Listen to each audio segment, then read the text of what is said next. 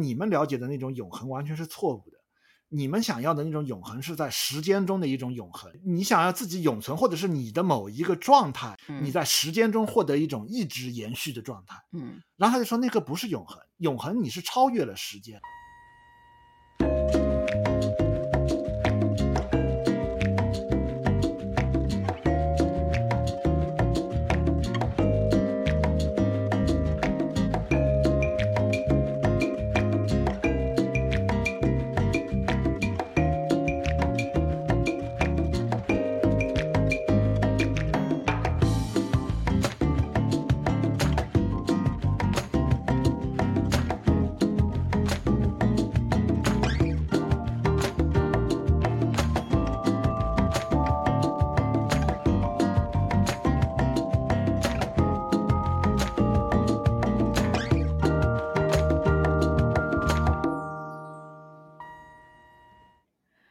大家好，欢迎来到今天的自由速度。我是刘翠伦，我是宗之条，啊、呃，我是顾象。我们现在刚开始 Podcast 的节目吗？这算是烦恼吗？就是说，就好像有一件事情，嗯、新的一件事情，你开始做起来了，啊、是不是？对对对，嗯、然后好像自己也没有什么把握，哈，嗯，然后或者是说，嗯，我到底有没有这个资格来跟大家聊这方面的？知识呢，或者是、嗯、啊，我的经验真的有人要听吗？啊，哎，我要跟别人分享的时候，我会想，这个经验这么私人，到底别人会不会感兴趣呢？嗯、或者是嗯，类似像这种问题，你们会有这种烦恼吗？我听下来感觉像是不知道总结的对不对，有点像是自我定位，就是说，呃，这个可能，嗯，我有一段时间有过，但已经算是比较久之前了。比如说我刚到美国的时候。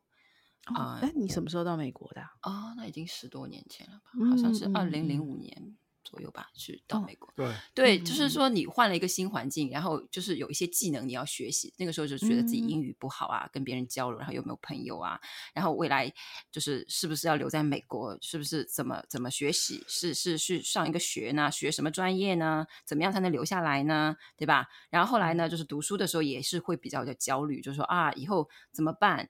啊、呃，就是申请工作，这我这个专业好申请吗？然后往哪里投简历等等等等。嗯，算是嗯，我我现在觉得就是有点像是在找准自己在呃茫茫人海当中，或者是呃一个地域也好，如果涉及到就是你要去出出国，或者是去某个地方，就是你在哪个社会、哪个环境、哪个群体当中，你你要找到你的位置，然后。算是有过吧，然后后来是经过了，那这个已经是十多年前嘛，然后后来就开始就就蛮蛮幸运的找到了一份工作，然后之后也会觉得啊自己就是挺就是新人嘛，就不是很那个呃很懂很多东西，然后别人也会质疑你啊诸如此类，然后慢慢慢慢慢嗯，但是这几年就不太会了，因为我觉得可能是也跟人生的，因为我一直在那个轨迹上面，我没有后来就没有变了，就说这个大的环境的变化就在那个时候发生了。然后我就一直顺着那个轨迹，我就可能也算是提升自己啊，或者干嘛的。你就顺应了这个之后，有点像是我这棵树，比如说是从别的地方移植到那边去之后，我慢慢我也就适应了那个那个区域的，就那个位置或者是那个的土啊、对分土。然后我我就很就是开始比较自，就是怡然自得了。哪怕发生一些大的呃状况，比如说你不小心可能残疾啊，或者失业啊什么，你也知道。如何的利用你这现在的这个情况做一些应对，所以就不会有，嗯、呃，不太会有这样的焦虑了，就还蛮少的耶。哎，所以是那种，呃，刚刚听起来是的那种焦虑，可能是因为不安全感，或者说不确定感那时候。对对，嗯嗯嗯，可能是这个会引起的。嗯，如果尝试一个新的东西的话，然后这个东西对你来说又很重要。就比如说像我跟你做这个 podcast 的话，嗯、因为我就不会有任何的压力，因为我只 就不是我负责的事情，对。然后我也定位就是，如果是我在我的工作上负责一些事情，我也知道我的定位是什么。嗯、然后我也知道啊、呃，比如说做的特别好呢，呃，我可能也做的不会做做得到。我知道我自己的上限在哪里和下限在哪里，嗯、所以就就在只要在这个当中，就不会有太多的嗯困惑，然后也不会。你觉得这跟我们的比如说年纪呀、啊，或者是年龄的有关阶段有关，有关吗？嗯、对，我觉得非常有关系。年轻人容易就是焦虑，嗯、因为他还没有找到自己的。对吧？很多我二十几岁的时候，我根本不知道我在干嘛，还没有认命。对，哎，对，就是其实跟孔子说的蛮蛮像的，什么对，四十而知天命，三十而立啊，三十而立，四十知天命吗？没有没有，五十才知天命啊，五十知天命啊，四十是干嘛？四十三十而立，四十不惑啊，四十不惑啊，对我有我可能有点这个感觉，是是是，对对，三十而立，四十不惑啊，对对对，有点，就是说，但我三十真的没有立立起来，我们比较立得晚一点，对，好，我也没没立。所以，也许是这个时代的这个频率，让我们三十都还没立起来。是对，三十岁的时候是还搞不清楚这一生到底要做什么。对，就是最近这几年才搞清楚。对，最近这几年就说是随着你的选择越来越少了，不是你自己主动的，也不是说你的选择越来越少，其实是你主动的不去知道你不适合不适合其他的东西了，已经选择不是有些东西可能我还是适合的，但是我发现走不通。哦，或者是说。不大会去比较了解自己，是是，是心之所向，所以比较不会自己去勉强说说啊，好像大家说那个很好，我是不是要去试试看？是是是，不会追热点啊什么的，嗯，就比较能够接受自己这个状态。对，嗯嗯嗯，所以这个很有帮助。就你不确定你自己的这个定位之前，你很觉得哦，我就好像也可以这样，我好像也可以那样。一旦你知道你自己其实是就是这样了，就就是路。说说的不好听一点是路是越走越窄，其实是走的越来越精准。嗯，你也知道你的长处是在哪里，你的短处在哪里，你的性格是什么样，你就不会去硬凹自己说哦，我一定要结识很多的朋友，那你很累啊。你你已经花了前面的二十几年，你试过了，你发现哎，其实你不适合走这种路，那也就算了。对对，也不是说导致你没有对，就是不必逼自己做一些自己真的由衷不爱的事情。嗯嗯嗯，但是说到这个，我觉得你刚刚说由衷不爱的这个部分，像因为我一个人做出版社，所以一个人的话就是上上下下什么都要包。我有一些没有很爱的嗯工作，嗯、但是出版这个东西你爱啊，对，所以就变成说，只好像有些事情就会睁一只眼闭一只眼，像我们要。我们这边是每两个月要报一次，好像是什么税之类的。嗯，你看我连讲都讲不清楚，脑筋有点税什么？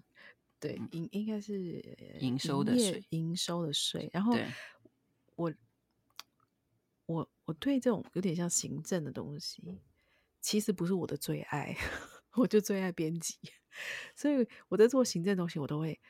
我我大概每每两个月，我就会突然有一天，我就因为我都会跟 Henry 说，我今天啊、呃、要做什么，或他也会问我，我就说啊，然后我有时候还没开口，他就说啊，我知道你今天要报税对不对？因为啊，就他听到我的口气，情绪就比较低落。他他他看我，对对对对对，其实那个东西我可能一个小时就结束，可是对我来讲，因为不是我的最爱，嗯。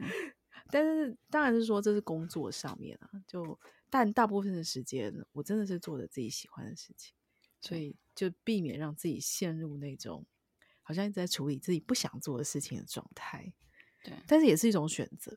就你刚刚讲说什么越走越窄啊，或者是说哦越来越就是又又就像我自己，嗯，对，但是而且而且就是年纪大了，可能有另外一个好处，就是以前很当真。很多事情特别当真，就是年轻的时候，嗯，就就情绪上来的话，你会就是真的好像就很在意这个事情。比如说你跟某个人吵架了，然后你就会觉得啊，啊，好像真的是他是我敌人或者什么。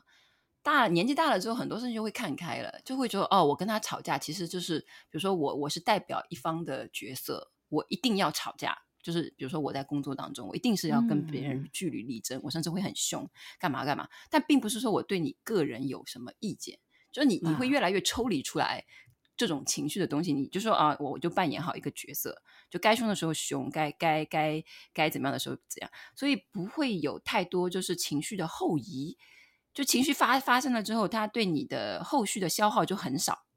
哦，我觉得可能也是说你的生命里面的那些 priority，就是说事情的先后次序已经都出现了，所以你觉得不需要太放太多心力的东西，你就。做了就让它过了，对，就是你很多哪怕是呃很很那个的很在意的事情，比如说孩子、夫妻和什么和父母的关系，是你基本上也已经知道，就是说，嗯，他们有各自的轨迹，就是你会承认别人的轨迹，嗯啊、呃，然后你就不会去那么想的，就是掌控这件事情，改变。怎么样？然后你会做你那那一方的，就是因为你本身的存在，你也会对这个东西造成这个影响嘛，对不对？嗯嗯。比如说，特别是对小孩而言，你的存在当然是很厉害的一个存在，但是你也只是就是做你那一部分了，就是不会就想太多，说哎呀，我没做好，会不会怎么样啊？就是因为他也有他的轨迹要走，就是你你只是不过是他的呃出现在他人生中的某一个阶段的某一个什么，就这样子而已，所以就。嗯嗯，很少纠结吧，就可能也是年纪大，嗯、反正我觉得孔子还说的还挺对的，就是不惑，事实是蛮不惑的了。就是，然后知天命，其实现在我都已经有点知道天命的那种感觉，就是就这样嘛，啊、对，对，好像慢慢的那个东西就浮现了。是，就你人比较成熟一点，嗯、对对就很少情，就很少你你你会让我炸毛啊，就就不会出现，就或者让我很惊恐，嗯、就是哦怎么办？没什么，就是以前年轻的时候真的会。就比如说会担心考试考不好，嗯、那怎么办？啊、呃，申请绿卡没通过，那怎么办？对吧？就很多事情会、嗯、自己是真的由由衷的，就是担忧这件事情，还会去祈愿啊，干嘛呀，求签呀，什么什么。但现在好像比较少了。之前孩子刚出生的时候，我有时候会焦虑说，说到底我这样教对不对？我是真的蛮焦虑，或者是说我，或者说 Henry 在教小孩，我就觉得，嗯，这样对吗？嗯，就是那种我觉得好像也是跟你刚刚讲，有一种不确定，然后需要磨合，然后当那个状况是很新的时候，需要很多我们做出很多立即的调整的时候，我觉得那个蛮挑战的。嗯，对对，就不确定性是吧？就是，嗯，嗯，然后然后你就怕。有一些不好的结果，就是怕对，像我就会想说，哎，我这样子会不会呃，就是毁了他的心理健康？真的这么严重？毁了他的真的，我想说，我真的会这么想啊？哇天哪！那你是蛮容易担心。对，我就是一个那个担心人。哇，就是你你是会在就比如说他一二岁的时候，就是采取对他就是就是怎样的养育他？你会担心会不会在他记忆当中留下一点不好的什么之类的？嗯、对，对，其实我都还、嗯、我算蛮靠本能在养育他的。可是就是说，当有些事情说，哎，到底是应该要怎么反应，或者说身为父母的那个状态的时候，比如说有时候像有时候自己状态不是很好，嗯、然后好像比如说我自己有也会情绪失控还是什么，就会觉得就会我情绪失控挺多，就有点没耐心。但是我真我会很自责啊！哎，这个也是我刚才一直想讲的。嗯嗯，就说我们会有烦恼，对吧？但是我们有烦恼之后，还会派生出一种烦恼，就是对烦恼很烦恼。对，就是说我们会有一种精神洁癖。对，怎么会？这种精神洁癖是你对自己有一个要求。嗯，你觉得好像你起了烦恼不应该。嗯啊，我怎么还会愤怒？我怎么还会纠结于这样的事情？啊、呃，我怎么还会陷入这样的一种啊、呃、精神上的这样的一种挫败感？或者对孩子那么凶是吧？对，就说是你 对自己不满意，所以呢，你前面起了烦恼，你后面又继续起这样的烦恼，就说是你有一种精神上的洁癖。嗯啊，后面那个我觉得反而更消耗更厉害。对，后面那个就是说是反而更让是是更是更折磨人一些，对，更折磨人一点。呃、对，我可以分享一点我对这个烦恼的研究吧。嗯。嗯因为那个我们平时这种烦恼啊，原来烦恼也可以研究。对，它有很多是碎碎念。嗯，对 啊，其实它有很多是碎碎念。嗯嗯，它如果不集中的话，其实你没有一个系统性的对这个烦恼一个比较全面的认知。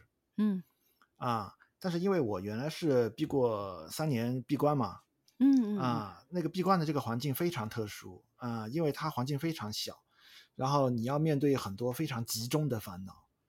你可能在几天之中，你的那个都是在头脑风暴，嗯嗯啊，就是所以闭关 对闭关闭关有时候它也它也是蛮危险的，就是可能有些人他会变得疯狂，是啊，就是因为他无法处理这些东西啊。但是呃，如果你一旦把自己压缩在一个非常小的环境里面的话，你必然因为你我们现在的烦恼，你可能是分散在你生活中的呃，呃，就说是这种能量，其实被你播撒到生活中的各种事情上面去了。嗯，注意力是吧？对，你的注意力其实是啊，一会儿在这里迁移，一会儿又迁移到了另外一个地方啊。其实你可以说这个能量它是啊，它都没有这么集中的。但是如果真的每个人去闭关的话，你要面对的是你的那种精神风暴。嗯啊，其实真的，你那个习气一上来是非常严重，你可能好几天都处在那种精神风暴里面。对，啊，脑袋都要炸掉了，不停的想一个问题，嗯、不停的纠结一个问题，你的内在的一些习气，然后你会在很多烦恼里面就是震荡，一会儿嘛啊很自大，一会儿嘛很自卑，嗯啊，然后一会儿我们觉得自己修的很不错，一会儿我们觉得自己修的很烂，啊，然后一就。反正就是正面、负面的那种情绪啊，就是把你洗刷来洗刷去。所以你刚刚的意思是说，说在闭关的时候，就算你没有跟这个，比如说读到什么东西啊，或是跟别人互动，但是这些情绪或是这些烦恼，还是会一直来去来去这样。对，一直会。嗯嗯，因为求道本身，你踏上求道这个路，其实隐含着的，你本身就是一种很大的欲望。对对。啊、嗯，就是你希求要得到一个结果，你才会去对做。你想要证悟，你想要开悟，你想要修到一个比较好的境界，你这个欲望如果本身它得不到一定程度的满足的话，啊、嗯呃，你当然会处在各种这种精神的风暴里面。然后闭关，如果你自己闭还好啊、呃，如果你是跟别人一起闭啊、呃，共修啊、呃，也会有很多矛盾。但是我下面就讲讲我总结出来的那个经验啊，就是面对这种时候啊啊。我发现你做什么都没有。嗯，对啊，情绪的，就是你那个能能量，你越做就是积累到一个点。对，呃，是我试过各种办法，就是一开始，就是是也会像我们刚才说的，你有一种精神洁癖啊，甚至是你真的去闭关了，你那个贪嗔痴上来的时候，你发现哇，原来我是这样的，嗯，然后评判自己啊，然后你就开始评判自己，然后接受不了自己啊，竟然还会这样啊。然后甚至是好多天，你都处在一种烦恼之中，完全无法释怀。嗯，然后你一开始会非常接受不了，然后你会想各种办法，就是你会啊、呃、试图啊啊、呃、改变自己的心情，然后想一些其他东西啊、呃，然后呃修一些法，专注在呃你正在呃修的这个法门上面啊、呃，然后各种方法我都试过，最后我发现啊，面对那种情况的时候是没有用的。是没有，因为给他更多关注力。对，你给他更多关注力，其实你给他更多的能量。你不管对你不管是怎么忽视，你所谓的要忽视他，其实也在给他关注力。就是你只是真的就没有。所以我最后发现呢，你也不用怕，因为几天过后他必然会消失。对对。所以好像是就是不需要特别去消灭他。对，你不需要特别消灭。对哦，然后就就。比如说你，那你可是比如说你受到他的影响，你觉得心情好像有一些波动，心情不大好。比如说通常负面的影响才会想要啊、呃、特别去想要去消灭它，或者是让它这个东西不见。那所以也不需要特别去处理它。对，并不需要特别处理.因为你什么都不处理，它最后它也一定消亡。嗯，那怎么样避免它放大？还是连这个你这个话就是避免它放大？呃，因为我那个时候也还蛮懂这个命盘的。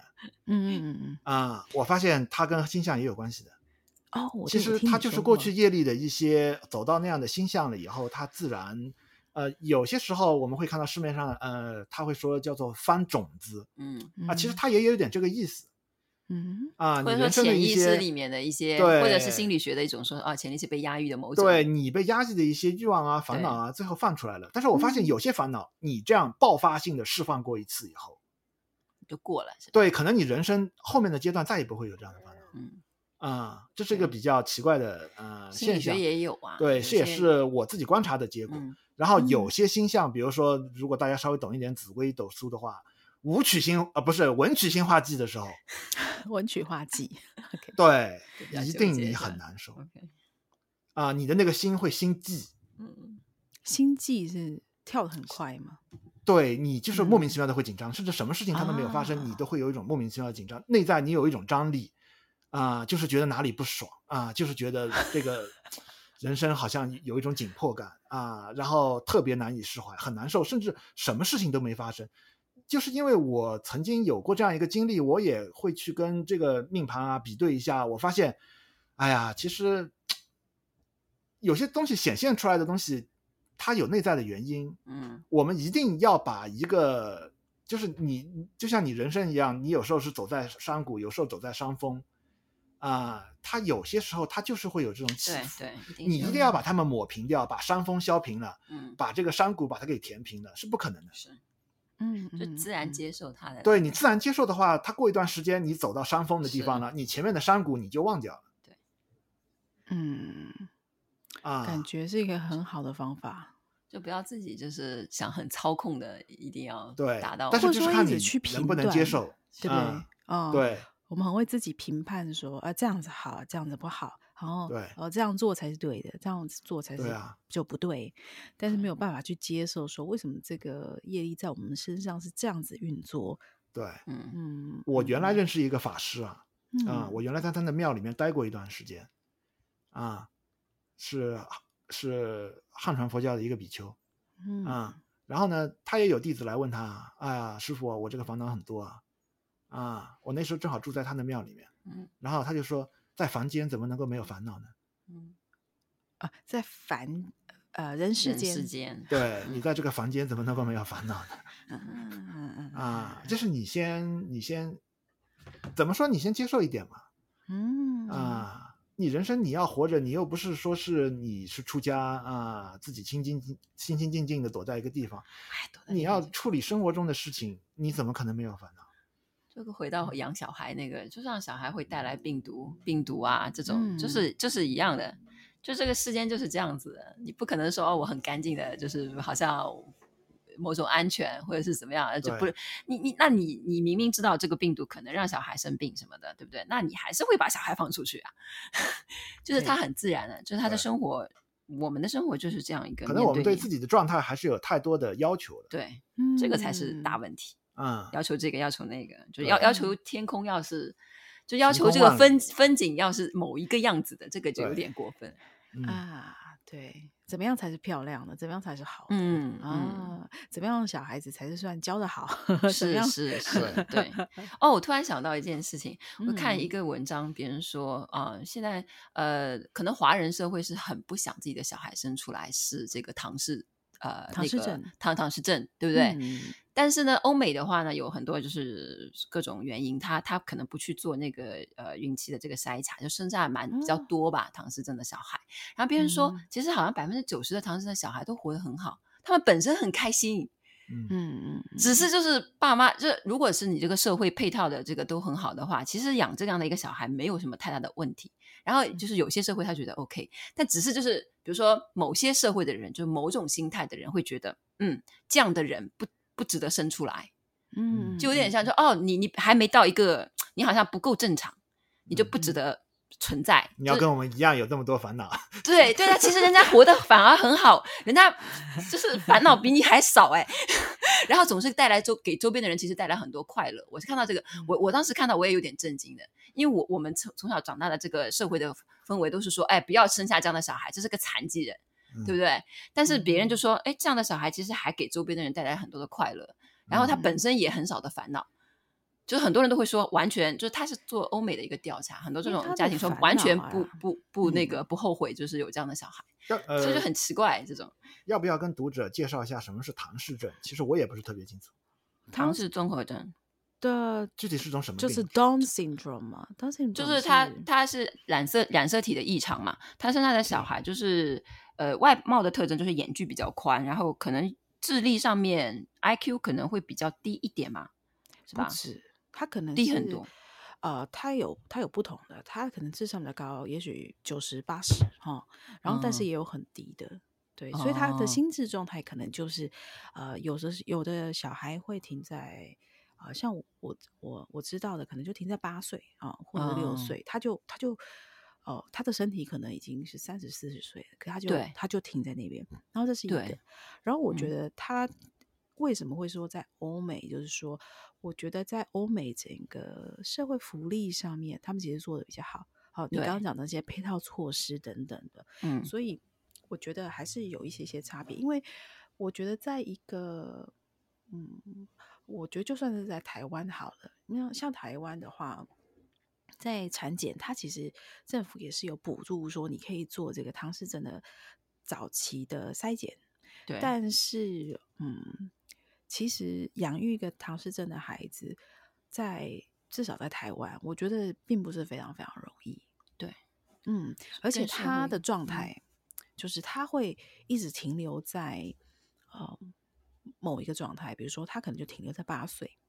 嗯，然后还有一个是说，他们有一些呃，他们可能好像是呃心呃内脏好像是心肺哦，个、呃、他们比较容易受到感染，所以比如说他可能感冒的时候，他可能就很容易引起肺炎啊，对，就很容易危及生生命，对，嗯。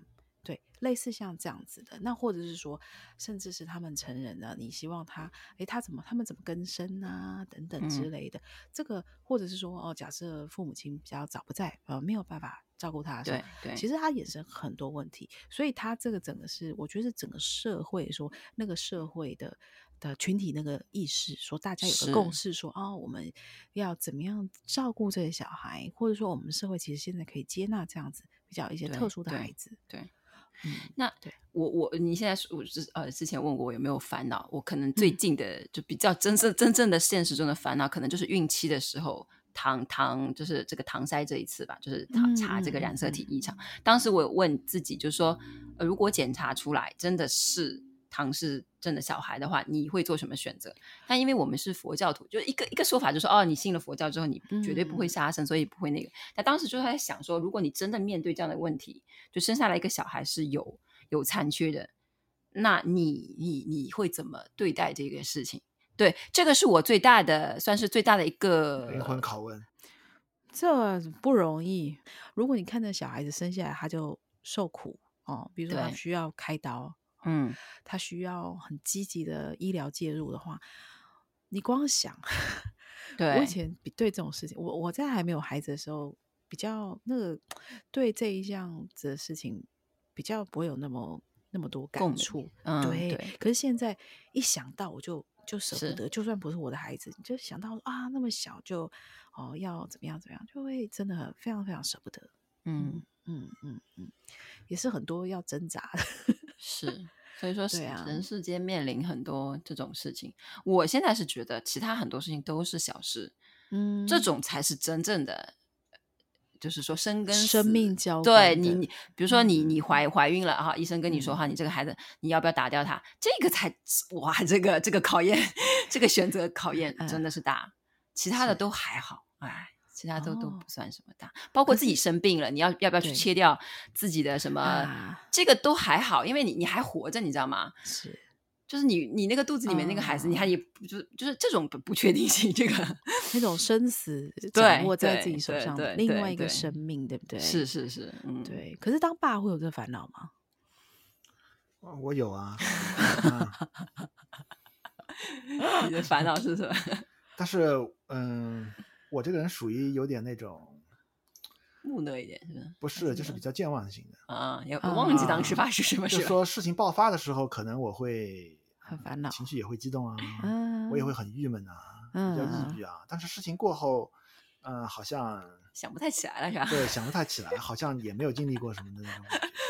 对，嗯，就是活得比较健忘一点吧。嗯，挺好的。嗯，对啊，你可以说是一个优点。啊，缺点的话，你也可以说忘恩负义啊，就是说，就是说我对恩怨没有这么强的这种记忆力。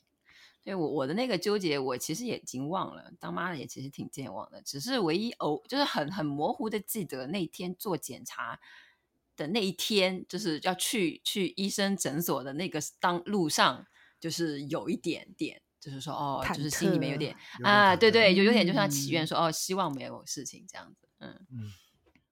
可是像你刚说周庆祥，你刚刚讲到那个像紫微斗数啊，或者是、嗯、呃我们在研究这些命理八字等等的，其实会有怎么样的孩子来，就是到我们的家庭里面，这都是业力果报，不是真的说好像，当然是说我们可以选择要不要生小孩，但是他会来到我们这个家庭，就应该是有某些原因在。嗯，还是可以积极努力一点的，嗯，也不是这么消极的，因为我们生小孩之前，我们也积极努力过一下的，嗯啊、呃，因为我们的师傅跟我们说啊、呃，求子嘛，对吧？这个你还是要做一些福报上面的功课的。他也不是完全没有作用，最后发现确实也有作用的。因为，呃，我当时是我师傅让我去念呃五部华严经啊，华严经华严经它有八十多卷的，你就念五遍吗？对，整个念五遍，我确实也念了啊。就说你说完全就是你说放手我不管了啊，认命了，生个是什么小孩就什么小孩。我觉得我们也没那样，我们也还是以一个比较积极的态度。既然是求子的话，其实是做了非常大的、呃。你在这个因缘法许可的范围内，我觉得适当的啊、呃，为小孩培植一点福报，为我们自己培植点福报。我觉得这样的付出，只要是你可以支付的，啊、呃，不妨去试一试。嗯啊、呃，确实会收到一些很好的。定下来，至少就说你的对妈妈或者爸爸的那个情绪是安顿的。对，嗯嗯，而且我们生小孩确实也很顺利，啊、呃，各方面他都是蛮圆满的。小孩生出来也很健健康康，而且性格上，嗯、呃，我我也看得出来他还是，嗯、呃，比较谦逊的一个人的。我家的小孩，嗯啊、呃，不会就说是生下来就是个小恶霸啊那种啊、呃，好像，呃，就是跟父母作对的那种，也不是。你还看出来他那个素质，他的内心还是比较柔软的。嗯嗯啊、嗯，然后我就觉得啊，可以了嘛。其实人家就说什么积善之家有余庆，就这个意思嘛，就是爸妈要做个好人啊。对，就是这个，就爸妈自己先好一点，然后可能对，对然后能够努力的修行上面，其实有些积累嗯、呃、福报功德的事情，大家也可以适当的做一点，其实是其实是会比较有用的。嗯嗯嗯嗯嗯嗯嗯。当然，有些人野心就更大了。我知道的很多人就要 啊，一定要求菩萨下来，怎么怎么样？哎呀，哦，我是觉得你也不知道是不是菩萨，对吧？你要说菩萨的话，人人都是菩萨啊、呃。这个呃，太过高的一些期许的话，我觉得，嗯、呃，如果你太高的话，就变成你自己的一种烦恼了，就变就它就变成我们今天在讨论这个话题了。咨询啊、呃，就是自寻烦恼，而且一定要生男孩。哇，有些到处去找人看呐、啊。这个预测啊，这个到底是生男生女啊？啊，是不是一个特别特别的人？嗯、呃，大家都想，呃，特别是在这个灵修的团体里面生个小孩 啊，大家一定要去问上师啊，我的这个小孩怎么样啊？是不是菩萨再来啊？是不是一个特别？鉴定一下。对，是，是不是一个很特别的人啊？是什么转世啊？什么？对对对对对。然后就是他们的烦恼又变成另外一一种烦恼了。是，这个就是灵修带来的烦恼啊。嗯，这倒是。其实像我刚刚讲到那个，嗯，就是大家会希望说自己的孩子特别，所以像台湾还蛮流行，就是在择时剖腹生产。哦，对。啊、然后像我的老师就跟我说过，我的命理的老师，嗯、他就说，他说他算过这么多这么多，帮人家择择日啊，择时、嗯、对，他说大概五十趴。没有办法，就没有办法做到择时，是不是？做不到，就是说，嗯，你你就算你帮他选好了，对，他就是可能那个时候就是，哎，医生有事，对，有各种原因，就是有各种原因，他没有办法在那个最好的那个时间出生。对，就是这样子。就像上次 podcast 上面有讲到，就是说《功夫 Panda》里面有个那个那个情节，《功夫熊猫》里面那个情节，嗯、因为有个人有一个预言，就是乌龟老师有个预言说啊，这个什么太郎可能就是一个坏人，关在牢里的一个坏人可能会作乱什么呃这个天下，我要看好，就是他他反正就有这个预言，然后就是就下面的他的这个弟子就出于恐慌，要阻止这件事情的发生，嗯、而去派了。自己的这个呃，这个派遣的那个一只鸭子去那个，反而那个鸭子掉了一根羽毛，掉在那里，被太郎捡起来，开了那个门锁出来了。所以就说厄运就出现在你躲避躲避厄运的路上，就因为你要躲避它，反而就是有厄运。所以烦恼就出现在躲避烦恼的路上。是是是，是，真的真的，嗯，真的。哦，唉，所以。就就我真的太看太多，就我觉得很多动画片，其实还有哲理，对，好有哲理。还有那个电影里面，我记得一个魔戒那个啊、呃，就是《指环王》里面也是，嗯、也是有涉及到预言，是那个萨洛曼，他是一个最高法力的一个呃巫师嘛，他通过一个真金之球可以预言到未来的一个场景，他就从真金之球上面看到，就是说未来他的这个什么人类社呃，就是整个中土就是被打下来了。然后是被这个呃魔鬼就是打下来了嘛，然后他当时就下了一个决定说，嗯，这个就既然是未来的话，那我就是要跟那个黑暗力量合作，对吧？因为他很相信这个预言。结果其实他这个真金之球是被对方操控了，别人让他看到了他就是有利于那个这个黑暗势力的内阁的景象。嗯，所以你说这个，嗯，你要总结的话，我觉得从人类文化历史上面，呃，这样就是说是。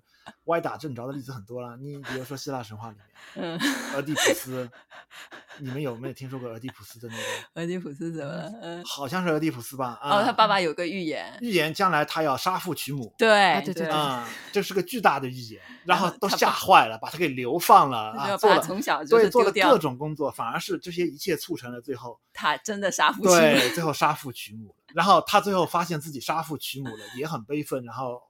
好像是自杀了还是怎么办？对，啊，是大的悲剧。嗯，对，我记得好像中国也有类似像这样子的那种那种民间故事还是什么的，也有类似这种，就是就是好像因为只看到了部分的，好像是觉得自己瞥见了未来，但是真的只是瞥见，它只是一个部分，你也不知道说你自己在里面所参与的这个部分是什么。所以其实像刚刚听下来，觉得好像要应该要活在当下。所以，所以很难 预见未来的全貌。所以说，人类处理烦恼已经已经很久远了 啊，一直跟烦恼对抗，对，总结出很多经验来，对它的规律已经掌握的。但是呢，人往往还是被他自己的一种习性给带走了。是啊，他很难很理智的去看待这样一个问题啊。你越是你要躲避他，对你越是给他关注，你越是在给予他能量。嗯，我觉得以前的人都拿这个烦恼没办法，但我一定可以把它消灭。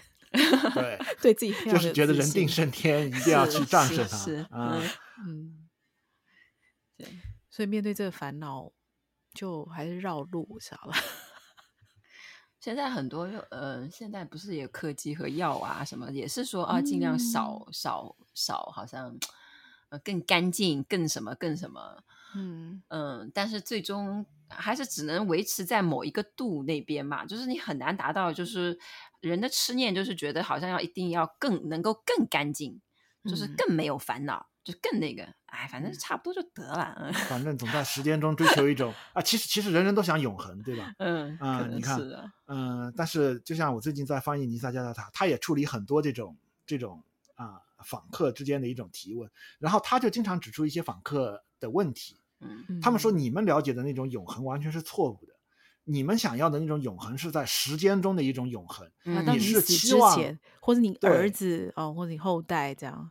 对，你想要自己永存，或者是你的某一个状态啊，呃、啊保持能够延续，嗯、你在时间中获得一种一直延续的状态。嗯，然后他就说那个不是永恒，永恒你是超越了时间的，嗯、啊，你已经完全彻底超越了时间和空间，那个才叫永恒。这就是他，嗯、在他的那个法呃那个对话录里面，其实指出很多这个法呃这个这个弟子的问题，呃，因为人确实是有这种追求这种永恒的这种习性。我突然想讲一个笑话，嗯，就其实关于这个，有个哲学老师考试说，呃，大家来论证这个椅子是空的，他在这个。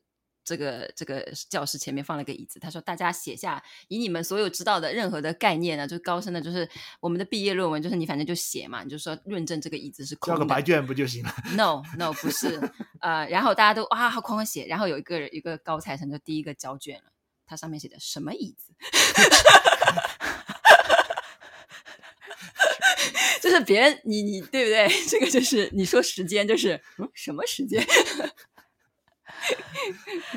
他都没有意识到那个，对他都没有意识到那个东西的存在，就是呃，与其你去分析它，就是你想了很多很多，人类大多数都是在想很多啊，我怎么对付烦恼，我什么什么什么什么，嗯、就是你先承认了它的存在，嗯，对啊，去分析它还。对，那么它就已经存在了，呃，你先在根子上啊否定它的存在，这也就是不二论做的，嗯、对吧？嗯、啊，我们既然是翻译啊出版这类书籍的啊，他们做法就是说你在根源上。啊、呃，你先知道它的存在是依赖于你的存在，嗯啊、呃，首先它并不存在，其次它的存在依赖于你的存在。如果说它是它的存在，甚至没有你的存在更加坚固，是啊、呃，那么你先去否定它的存在，这样好像在根源上是更彻底一点。对，就有一种释然感。我我我小的时候，我我可能我原来就是很小的时候，反正从从一直是相信唯心主义的。就哪怕我们是大陆有教唯物主义，嗯、就是说啊，世界是脱离你的人的主观意识而存在的，我从来不相信的。我一直相信说是一切是唯心的。然后对我而言的话，就是说有一种嗯、呃、很大的一个呃这个安心，就是说哪怕这个东西再再就是丑陋，是吧？世界上有这么多人的屠杀，或者是干嘛干嘛干嘛干嘛干嘛。它都依赖于我的存在，就是依赖于我的心的这个展现。嗯、那这个心收摄之后，它就一切都不存在。嗯、你就生活在时代洪流里面，世界局势，比如说我是做外贸的嘛，对不对？中国跟美国外贸的这个中美之间，它这个呃，就是它加一个关税什么，对我的人生就是有很大的影响，非常大的影响。因为我的客户就会来说，哦，我就不给你做了，或者是干嘛？那我我也会就是。呃，这种烦恼只是说我工作上的烦恼，不会上升到就是啊让我晚上睡不着觉什么的。但是你会就会花更多的时间做一些事情干什么？那切切实实的是生活中带来的某种变化嘛，对不对？所以也可以说是烦恼。然后你这个局势各种的变化，那当然啦，对每个人其实是都有影响的。嗯、只是说说你怎么去看这件事情，嗯、就是啊，你就知道它只是在你的白天的醒味。就对你只是你的梦幻世界当中的一场，就是哦，也是会过眼云烟。很多年之后，你又会说啊，只是当年的一个什么什么什么而已。那你你知道这个就可以了。你晚上一睡觉啥都没有了，世界随之而收摄。你你不要投入那么多感情去做这件事情。对对，真的。所以我不知道今天我们今天聊到这里，然后跟我们还到现在还在听我们讲话的。听众不知道有没有从我们这些啊、呃、这样子的一来一往的对答之中，有得到一些呃对治自己烦恼的灵感，或者是有一些方法。睡觉是很好的睡觉，对，我觉得睡觉。别人说我就是因为睡不着我才烦 恼好了好了，那对睡眠非常重要，保证不要失眠很重要。对对对对对。嗯，好啊，那我们这一次呢就聊到这儿。然后，如果大家对我们的有什么建议，然后或者是想听我们聊什么，欢迎告诉我们。那就下次再见喽。好的，好的，下次再谢谢大家，再聊了，嗯，拜拜，拜拜。